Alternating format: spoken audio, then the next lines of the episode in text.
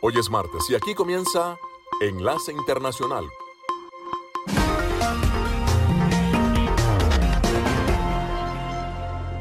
En esta franja nocturna estamos hablando de noticias internacionales, algunas entrevistas y un poco de música.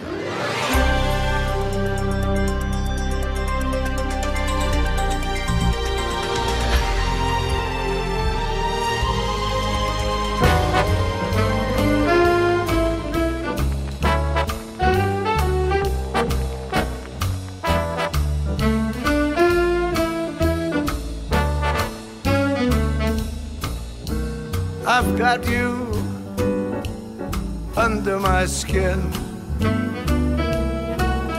I've got you deep in the heart of me. You're so deep in my heart, you're really a part of me. I've got you Yes, I do. under my skin.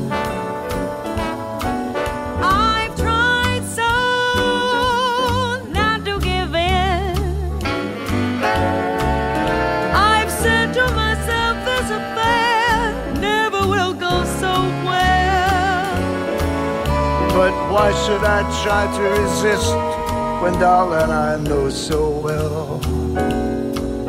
I've got you under my skin. I'd sacrifice anything, come what might, for the sake of having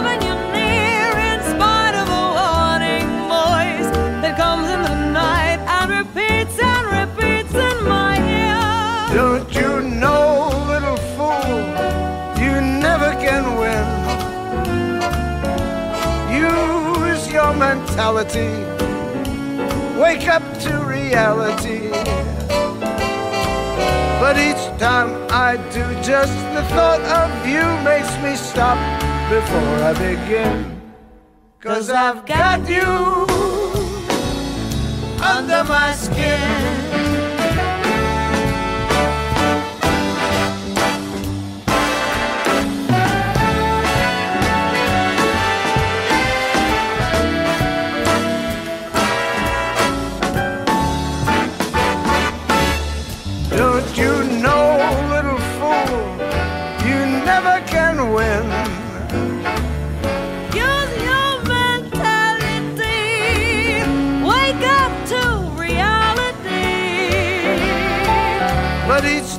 That I do, just the thought of you makes me stop before I begin.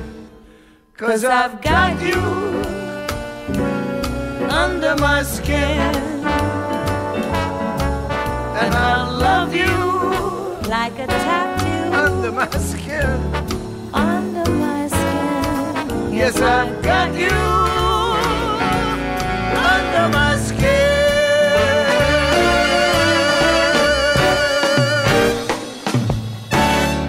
La Reserva Federal está lista esta semana para elevar su tasa de interés de referencia por octava vez desde marzo, pero es probable que el Banco Central estadounidense anuncie un aumento menor por segunda vez consecutiva y anuncie algunos ajustes en su política. En caso de anunciar un cambio, esta sería una señal de una eventual pausa en su agresiva estrategia de aumentar los costos de los préstamos. Sin embargo, es probable que el presidente Jerome Powell enfatice que la campaña de la Fed para controlar la inflación está lejos de terminar. Una fiscal en el estado de Georgia insinuó que posiblemente podrían presentarse cargos como parte de una investigación sobre subversión electoral que comenzó hace dos años, y aunque la fiscal de distrito del condado de Fulton, Fanny Willis, no mencionó a Donald Trump o a sus aliados por su nombre, es la primera vez que un fiscal en cualquiera de varias investigaciones vinculadas al expresidente republicano ha insinuado que podrían presentarse cargos. El Departamento de Policía de Memphis sancionó a un sexto agente por su participación en la brutal golpiza y arresto de Tyre Nichols, informó este lunes una portavoz de la fuerza policial. El policía Preston Henfield fue relevado de su cargo poco después del arresto de Nichols el 7 de enero, quien murió tres días después en un hospital, dijo la vocera de la policía de Memphis, Karen Rudolph, y no se reveló el papel de Henfield en el arresto. El secretario de Estado de Estados Unidos, Anthony Blinken, instó este lunes a Israel y a los palestinos a relajar las tensiones ante un auge de la violencia que ha puesto a la región en ascuas. El derramamiento de sangre ha alarmado al gobierno del presidente Joe Biden cuando busca encontrar puntos en común con el nuevo gobierno de derecha del primer ministro israelí Benjamin Netanyahu. El Papa Francisco nombró este lunes a un misionero en Perú nacido en Estados Unidos, el obispo Robert Francis Prevost, para hacerse cargo de la poderosa oficina de los obispos del Vaticano en reemplazo del canadiense que se jubila y que recientemente ha sido acusado de conducta sexual inapropiada. Avatar The Way of Water fue la película más taquillera en Estados Unidos por séptimo fin de semana consecutivo al recaudar 15,7 millones de dólares, según estimados de estudios difundidos el domingo. A nivel mundial, The Way of Water ha recaudado un estimado de 2.100 millones de dólares, superando a Star Wars para ser la cuarta película que más ha recaudado en todos los tiempos. Les informó Tony Cano. Melodía Estéreo, emisora afiliada al sistema de noticias de la Voz de América.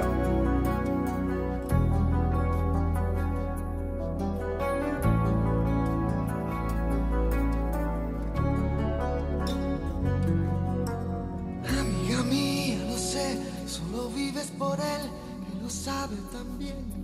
Pero él no te ve como yo, suplicarle a mi boca que diga que me ha confesado entre copas, que es con tu piel con quien sueña de noche y que enloquece con cada botón que te desabrochas pensando en sus manos.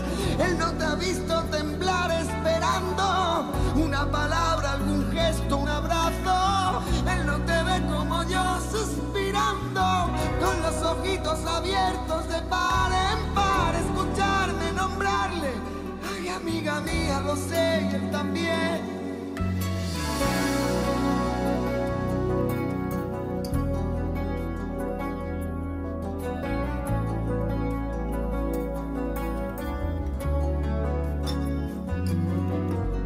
Amiga mía, no sé qué decir ni qué hacer para verte feliz. Ojalá pudiera mandar en el alma la libertad que es lo que a le hace falta. De sueños e ilusiones renovadas. Yo quiero regalarte una poesía. Tú piensas que estoy dando las noticias. Amiga mía, ojalá algún día, escuchando mi canción de pronto entiendas que lo que nunca quise fue contar tu historia, porque pudiera resultar conmovedora, pero perdona, amiga mía, no es inteligencia ni sabiduría. Esta es mi manera de decir las cosas, no es que sea mi trabajo, es que es mi idioma. Y amiga mía, princesa de un cuento infinito, amiga mía, tan solo pretendo que cuentes conmigo, amiga mía, a ver si uno de estos días por fin aprendo a hablar sin tener que dar tantos deseos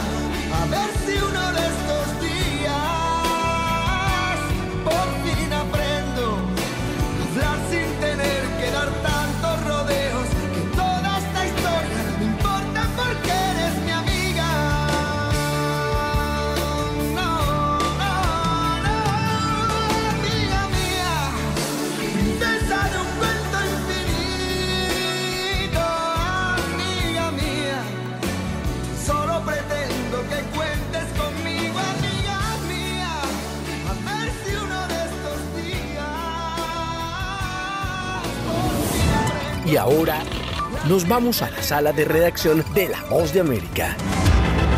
Luego de días de manifestaciones violentas, Haití permaneció en relativa calma el fin de semana a la espera de que el gobierno del primer ministro Ariel Henry se reúna para tomar medidas ante la grave situación en el empobrecido país. Decenas de policías armados atacaron durante la semana pasada la residencia del primer ministro, quien no se encontraba en el país para repudiar la falta de acción de las autoridades ante los asesinatos de agentes por parte de las pandillas armadas, lo que causó tensión en la capital Puerto Príncipe obligando al cierre de escuelas, bancos e incluso embajadas. Ellen Lelaine, enviada de las Naciones Unidas a este país, declaró ante el Consejo de Seguridad que la violencia relacionada con las bandas armadas había alcanzado niveles no vistos en décadas, incluidos 1.359 secuestros en 2022. En tanto, Stephen Dujarric, portavoz del secretario general de la ONU, Antonio Guterres, pidió a las autoridades investigar adecuadamente los recientes acontecimientos el equipo de la ONU en Haití ha condenado enérgicamente los ataques selectivos y deliberados de miembros de bandas armadas que han provocado la muerte de varios policías en servicio. La ONU ofrece sus condolencias a las familias en duelo y a la Policía Nacional haitiana. Al menos 14 policías han sido asesinados en menos de un mes en Haití y ante esta situación la Policía Nacional anunció el lanzamiento de una nueva operación denominada Tornado 1 que busca dar una respuesta proporcional a la violencia de las pandillas armadas que se han hecho fuertes en el país. Señal satélite desde Washington, enlace internacional de la voz de América por Melodía Estéreo y melodíaestéreo.com.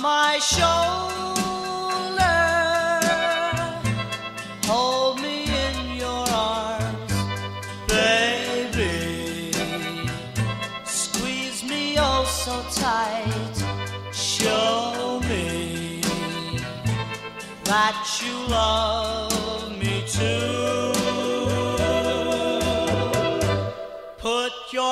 next.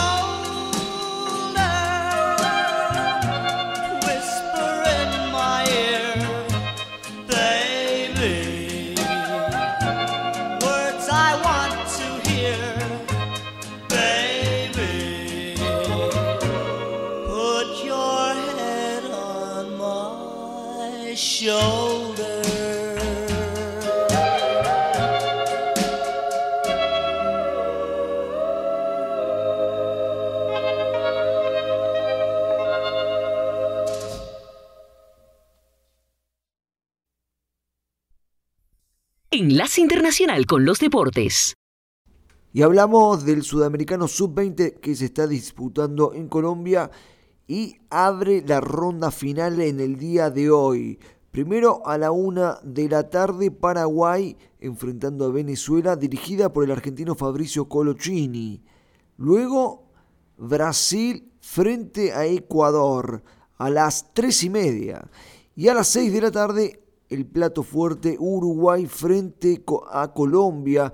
Los charrúas terminaron primeros en el grupo B con 10 unidades y la selección de Colombia terminó escolta de Brasil en el grupo A con 8 unidades. Hoy 6 de la tarde, Colombia frente a Uruguay. Y la novela de Enzo Fernández, el Benfica y el Chelsea parece haber llegado a su fin. Tras el primer intento fallido por parte de los Blues en fichar al volante argentino, en los últimos días el club de la Premier League regresó a la carga decidido a quedarse con el mejor futbolista joven del reciente Mundial de Qatar 2022. El acuerdo entre las dirigencias llevó varios días de negociación y la última oferta fue la que habría destrabado las gestiones de una vez por todas. Un total de 130 millones de euros se relame River Plate que tiene porcentaje del pase más plusvalía por formación y derechos, lo cual en esta transferencia le quedaría alrededor de 55 millones de euros.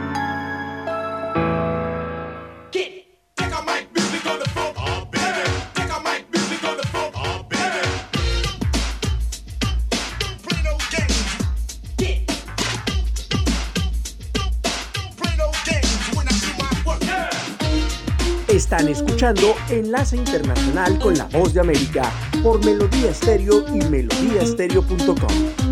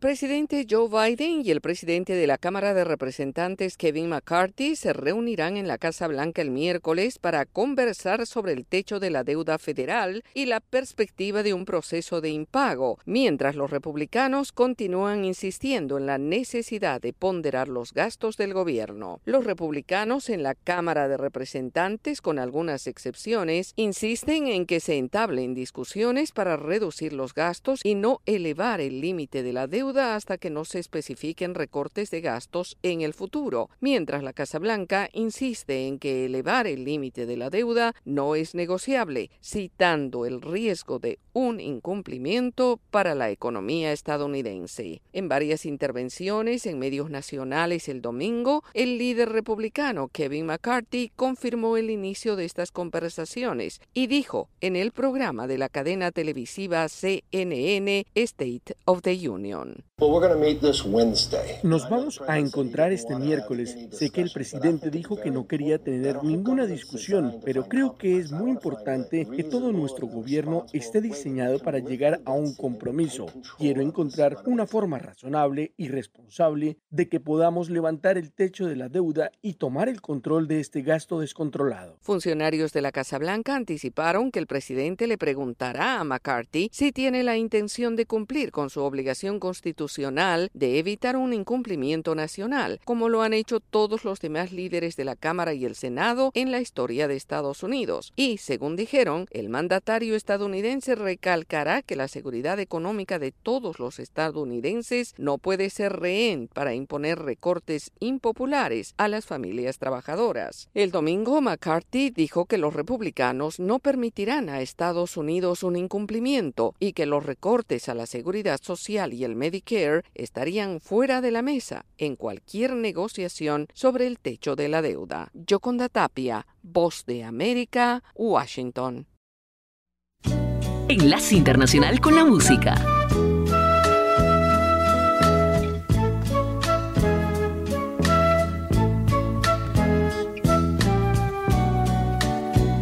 No ganas al intentar el olvidarme.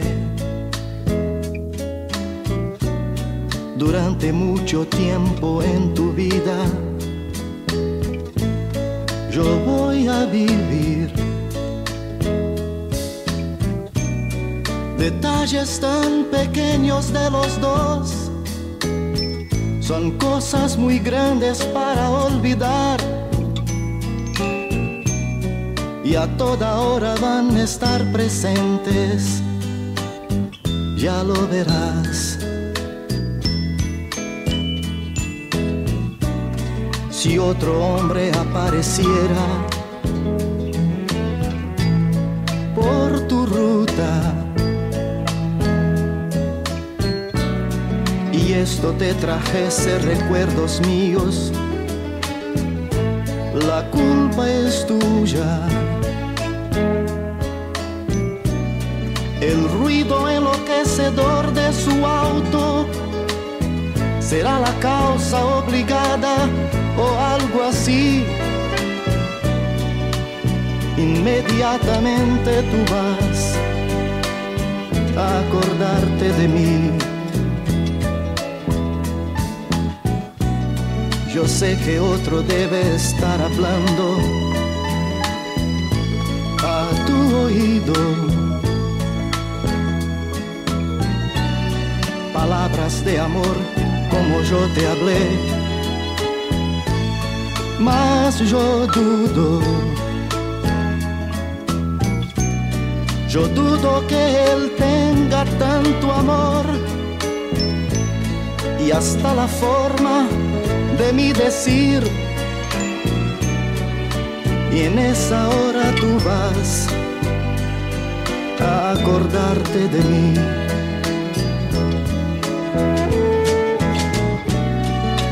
Noche, envuelta en el silencio de tu cuarto. Antes de dormir tú buscas mi retrato. Pero aun cuando no quisieras verme sonreír. Tú ves mi sonrisa, lo mismo así. Y todo eso va a hacer que tú te acuerdes de mí. Si alguien tocase tu cuerpo como yo, no digas nada vayas a decir mi nombre sin querer persona errada. Pensando en el amor de ese momento, desesperada no sé, intentar llegar al fin. Y hasta en ese momento tú irás a acordarte de mí. Yo sé que mientras existamos, recordaremos y que el tiempo transforma todo amor en casi nada. Mas casi yo me olvido de un gran detalle, un gran amor no va morir así.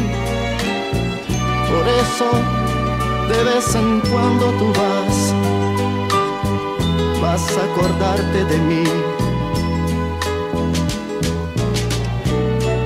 No ganas nada con intentar el olvidarme.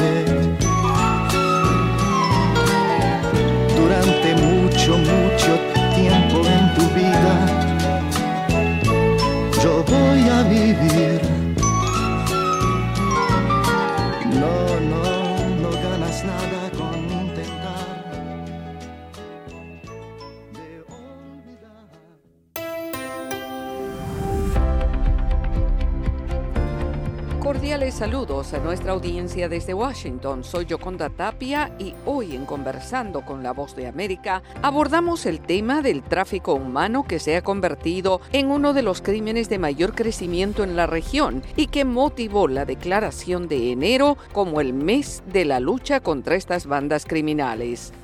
Autoridades estadounidenses extreman esfuerzos para informar a la población sobre la forma en la que operan estos delincuentes y este tema es expuesto en esta entrevista de nuestro colega José Pernalete con Néstor Iglesias, vocero de la Unidad de Investigaciones del Departamento de Seguridad Nacional de Estados Unidos. Estamos hablando de un problema mundial y aquí en los Estados Unidos está ocurriendo la misma cosa, inclusive en Florida está ocurriendo la misma cosa. La gente piensa que el tráfico humano no ocurre en los Estados Unidos, eso simplemente no es la verdad. Lamentablemente estamos hablando de organizaciones transnacionales que están involucrados en el tráfico de mujeres, de niños, para diferentes cosas. Tenemos tráfico humano, tráfico sexual, tráfico laboral, tenemos servitud doméstica. Todo esto son problemas sumamente grandes. El problema más grande que tenemos, José, es que la gente no sabe que esto está ocurriendo aquí. Por eso que tenemos este mes, para crear conciencia sobre el problema que existe. La persona que los traen empiezan con las amenazas a sus familias, la coacción, la amenaza que la van a golpear. Inclusivamente, hasta a veces la amenazan que van a llamar para que sean deportadas. Y la realidad es que eso no ocurre. El Departamento de Investigaciones de Seguridad Nacional toma un método muy sencillo. Todo el mundo que se sospecha ser víctima de tráfico humano es tratado precisamente como eso, una víctima, no como una prostituta, no como una mujer que está trabajando por el sexo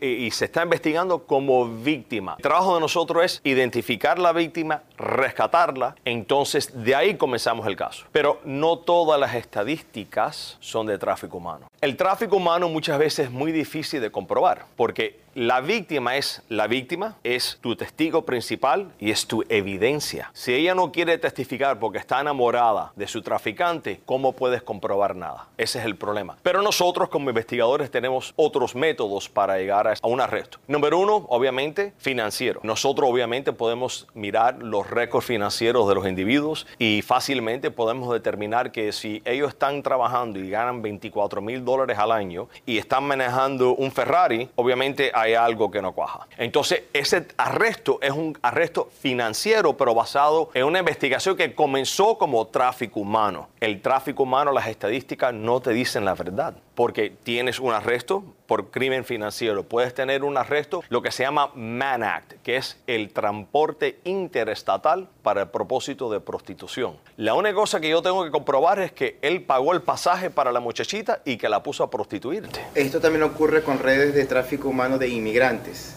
y con esclavitud laboral también. Nosotros hemos tenido aquí casos de lo que se llama tráfico laboral. Es eh, también otro caso lamentable porque estas personas están viviendo en condiciones pésimas. Muchas personas no saben que ellos están siendo traficados las esperanzas de estas entrevistas que una persona que posiblemente pudiera ser una víctima de tráfico humano esté escuchando precisamente esta entrevista y tenga un mejor entendimiento del crimen que estamos hablando. La Florida es la tormenta perfecta. ¿Por qué? Ponte a pensar qué lo que atrae las áreas turísticas. Atrae dos cosas. El tráfico laboral en camareros, en criadas, en personas que trabajan mantenimiento. Entonces ahí tienes esa parte. Cuando hay turistas, entonces, ¿qué es lo que van buscando también? Van buscando parranda, les gusta la fiesta. Entonces, ¿qué es lo que están buscando? Empiezan a buscar prostitución. Entonces ahí tenemos el tráfico sexual. Ahí los tenemos los dos. Mira las áreas agrícolas. Ahí tienes el tráfico laboral también. Sabemos que no tienen ni edad ni clase social. ¿Qué es lo más propenso a que afecte. Estamos viendo un cambio drástico con las redes sociales. Básicamente se están usando para reclutar las muchachitas. Y los muchachitos, porque hay varones que lo ponen en el tráfico sexual. ¿Y qué es lo que están buscando los padres? Los padres buscan el teléfono, miran las aplicaciones de mensajes, miran el teléfono, los textos. Como padres nosotros tenemos una responsabilidad, mirar las acciones, el comportamiento de nuestros hijos. Porque la realidad es que están usando las redes sociales para reclutar a nuestros hijos. Era Néstor Iglesias, voz de la Unidad de Investigaciones del Departamento de Seguridad Nacional de Estados Unidos, explicando el trabajo que realizan contra las bandas de tráfico humano. Esto fue Conversando con la Voz de América. Melodía Estéreo, emisora afiliada al sistema de noticias de la Voz de América.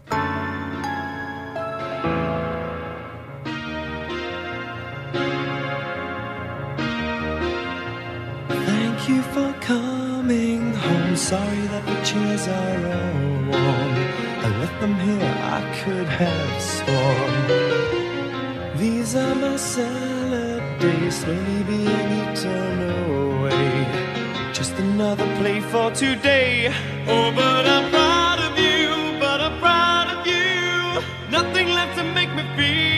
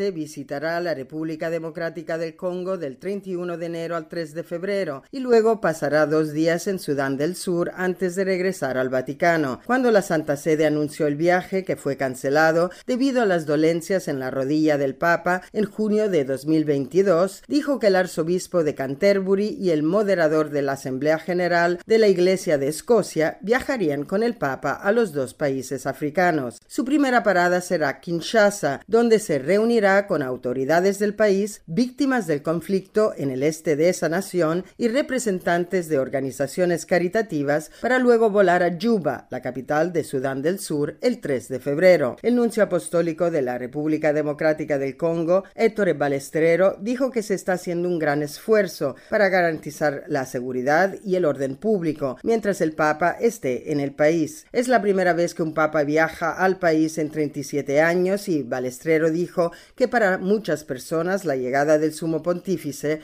es, en sus palabras, un sueño hecho realidad. El Santo Padre también ha deseado durante mucho tiempo viajar a Sudán del Sur, un país predominantemente cristiano, pero la situación inestable en el país había complicado los planes para una visita. Se firmó un acuerdo de paz en el país en 2018, poniendo fin a una guerra civil de cinco años que mató a 400.000 personas. Sigo con preocupación Sigo con preocupación las noticias que llegan desde Sudán, donde la violencia persiste. Estoy orando a Dios por la paz y la reconciliación nacional para que cesen los ataques y se respete la vida de los civiles. En Sudán del Sur, el Papa Francisco se reunirá con desplazados internos y participará en un servicio de oración ecuménico en el mausoleo de John Garang en Juba, donde también celebrará misa el domingo antes de regresar al Vaticano. Sabina Castelfranco, Voz de América, Roma.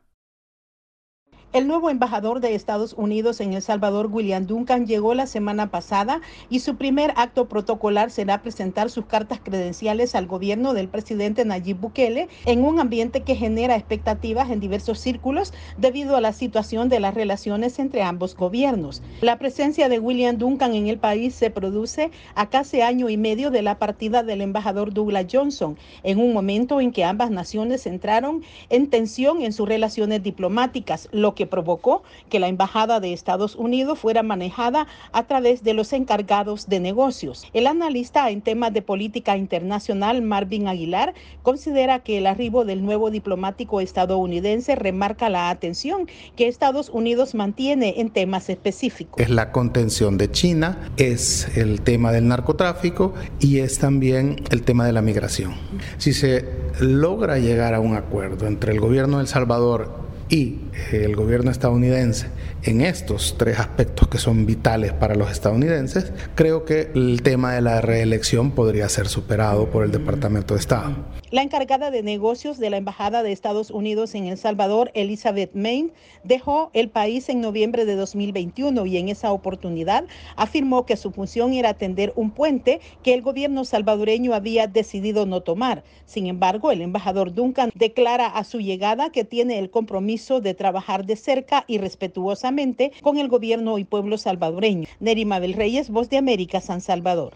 Desde los estudios de la Voz de América en Washington, les saluda Tony Cano, enlace internacional de la Voz de América, conectando a Washington con Colombia, Venezuela y el mundo, señal satélite.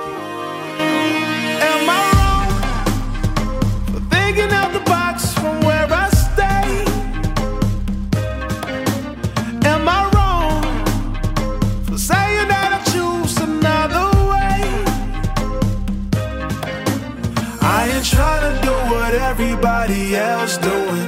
Just cause everybody doing what they all do. If one thing I know, I fall but I grow. I'm walking down this road of mine, this road that I go home. So am I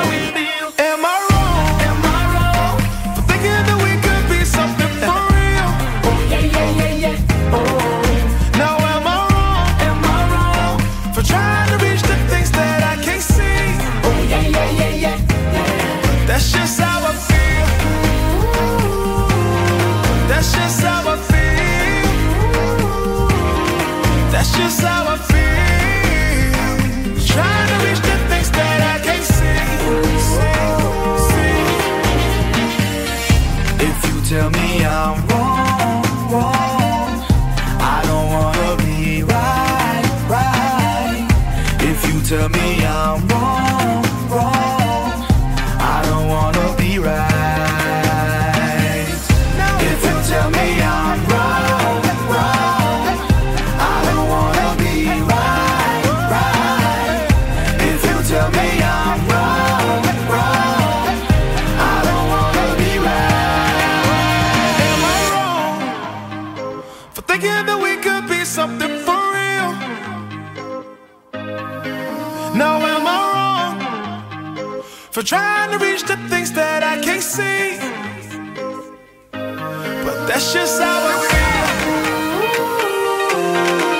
just how I feel.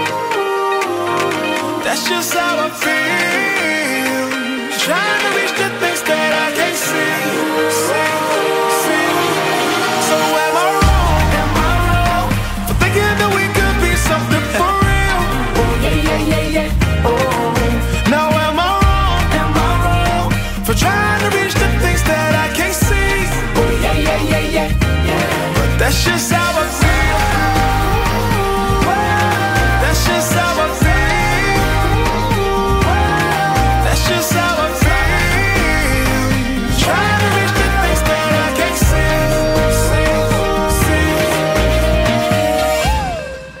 La muerte de Tyree Nichols, un hombre afroamericano en Memphis, sucedía luego de que cinco policías también afroestadounidenses le propinaran una fuerte golpiza, ha reavivado la polémica sobre la ley de reforma policial en los Estados Unidos y mientras la investigación de los hechos violenta avanza, la jefe de la policía de Memphis, Serlane Delvis, tomó la decisión de disolver la unidad Escorpión que fuera creada para combatir los delitos violentos en esa ciudad y a la que pertenecían los policías involucrados en el incidente. La jefa de la policía, conocida como CJ Davis, hizo el anuncio después de que el video de la agresión fuera revelado y aseguró que el grupo élite era una nube de deshonra para la institución. Y también dijo que habló con los familiares de Nichols, líderes comunitarios y policías no involucrados en el incidente antes de tomar la decisión.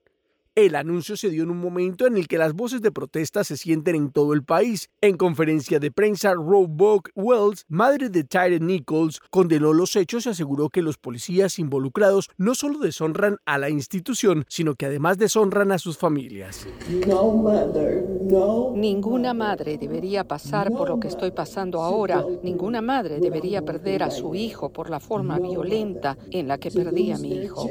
Por su parte, el abogado Ben Crump, que representa a la familia de la víctima, aseguró que la madre de Nichols habló recientemente con el presidente Joe Biden y le pidió aprobar la ley de justicia en la policía, conocida con el nombre de Ley George Floyd, y que fuera presentada en 2021 después de que Floyd, un hombre afroamericano, muriera cuando un oficial de policía blanco de Minneapolis se arrodilló en su cuello provocándole asfixia y desencadenando protestas en todo el mundo por la injusticia racial el proyecto de ley que tiene como objetivo detener la táctica agresiva de aplicación de la ley aprobado por la Cámara de Representantes de los Estados Unidos, controlada por los demócratas en 2021, para luego estancarse en el Senado. Sin embargo, el presidente Biden recientemente instó al Congreso a retomar las discusiones sobre esta medida.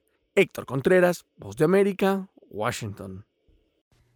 Desde la Voz de América en Washington les saluda Sofía Pisani, invitándolos a escuchar las noticias internacionales el enlace internacional de la Voz de América desde las 7 de la noche, hora de Colombia, 8 de la noche, hora de Venezuela.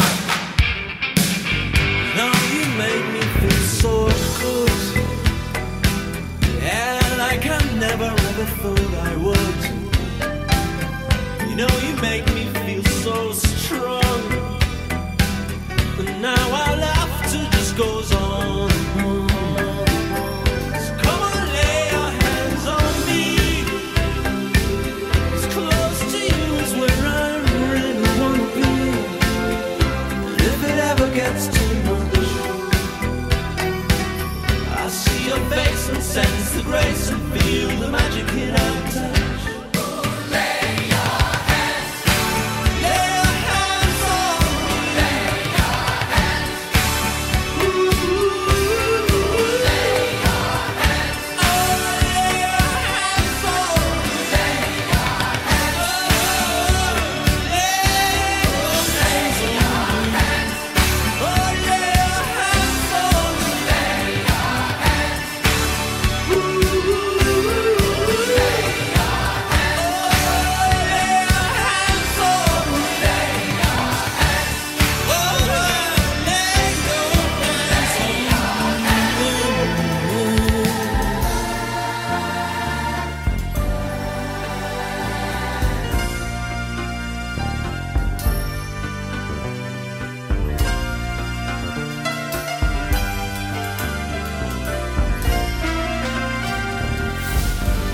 Cantante pop Michael Jackson será interpretado por su sobrino de 26 años, Jafar Jackson, en la película biográfica titulada Michael, dijo el lunes el estudio Lionsgate. La película incluirá todos los aspectos de la vida y las actuaciones del cantante más notables que lo pusieron en camino a convertirse en ícono mundial musical. Indicó Lionsgate en un comunicado. La producción comenzará este año y la película será dirigida por Antoine Fuqua y producida por Graham King quienes dijeron que Jafar Jackson tiene una habilidad natural para emular a su tío. Lionsgate no abordó directamente uno de los aspectos más controversiales de la historia de Michael Jackson, su juicio por cargos de abuso sexual infantil en 2005 y acusaciones adicionales contra el cantante que aparecen en el documental de 2019 Living Neverland. En 2005, Jackson fue absuelto por un jurado de California en el caso de abuso sexual que involucraba a un niño de 13 años. Jackson fue una estrella infantil con el grupo de pop de sus hermanos Jackson 5, que luego pasó a llamarse The Jacksons, y de donde pasó a ser una estelar carrera en solitario. Michael Jackson falleció en 2009 a los 50 años. Sus éxitos incluyen el álbum Thriller de 1982, que entre otros temas contiene Billie Jean. Jafar Jackson es hijo del hermano mayor de Michael Jackson, Jermaine Jackson, quien también es cantante y productor. La película Avatar The Way of Water ha superado a Star Wars The Force Awakens como la cuarta película más taquillera de la historia. La epopeya de ciencia ficción del director James Cameron ahora ha ganado 2.075 millones en la taquilla mundial.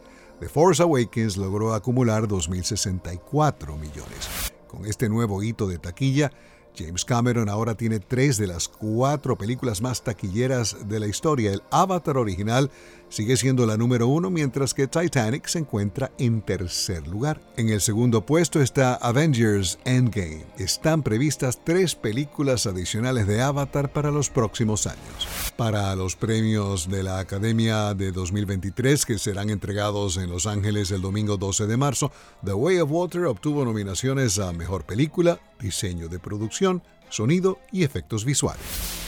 Estuvo de cumpleaños un señor cantante, baterista y compositor llamado David Charles Collins, padre del también baterista Nick Collins y de la actriz de la serie de Netflix Emily in Paris, Lily Collins. Phil Collins nació el 30 de enero de 1951. Bien, y es todo por el momento desde los estudios de La Voz de América aquí en Washington. Les habló Alejandro Escalona. Será hasta mañana.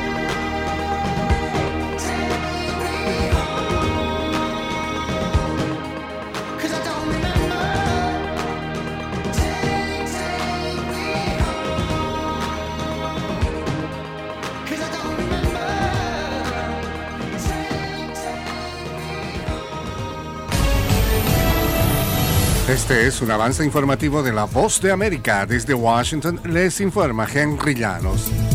Esta semana tendrá lugar la primera reunión del presidente Joe Biden con el líder republicano de la Cámara de Representantes, Kevin McCarthy. Nos informa Jorge Agobián. El tema más urgente de la conversación de este miércoles, aumentar el límite de la deuda nacional para evitar caer en impago, o como se conoce en inglés, default.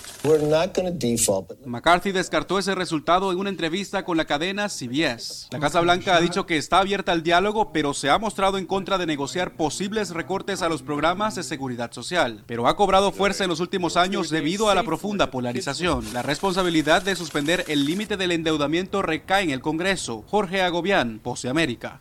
El Departamento de Policía de Memphis sancionó a un sexto agente por su participación en la brutal golpiza y arresto de Tyre Nichols, según informó la fuerza policial. El policía Preston Hemphill fue relevado de su cargo poco después del arresto de Nichols el 7 de enero, quien murió tres días después en un hospital, según la vocera de la policía de Memphis, Karen Rudolph. Rudolph dijo que de momento no se ha dado a conocer la información sobre medidas disciplinarias tomadas contra Hemphill. Acompáñenos de lunes a viernes con las noticias del mundo del entretenimiento, lo mejor del cine. So, Scrolls are the bad guys. Los estrenos de Hollywood. I've never seen anything like this. Who am I? She's the last of her kind. De lunes a viernes, el mundo del entretenimiento llega a ustedes desde los estudios de La Voz de América en Washington. En medio de protestas para exigir salarios dignos, se inició en Venezuela una nueva sesión de diálogo tripartito con la facilitación de una delegación de la Organización Internacional del Trabajo. Desde Caracas nos informa Carolina Alcalde. Con la asistencia técnica de la Organización Internacional del Trabajo, representantes del gobierno venezolano, organizaciones sindicales de trabajadores y empleadores, se inició una nueva sesión del denominado Foro de Diálogo Social. William Anseume, presidente de la Asociación de Profesores de la Universidad Simón Bolívar, que no solamente discuta unos sueldos acordes con la realidad económica venezolana y que saquen de la miseria en la que tiene sumido eh, Nicolás Maduro a los trabajadores venezolanos, sino las severas afectaciones de los trabajadores venezolanos en los últimos 20 años. Carolina, alcalde Voz de América, Caracas. Se nos agotó el tiempo. Regresamos mañana a un nuevo Enlace Internacional. Gracias por su sintonía. Enlace Internacional es una producción de cadena de noticias. Editores Jorge Pérez Castro y Gabriel Villarreal Ángel. Periodista Sala de Redacción de La Voz de América. Voiceover Gonzalo Abarca. Producción ejecutiva Jimmy Villarreal.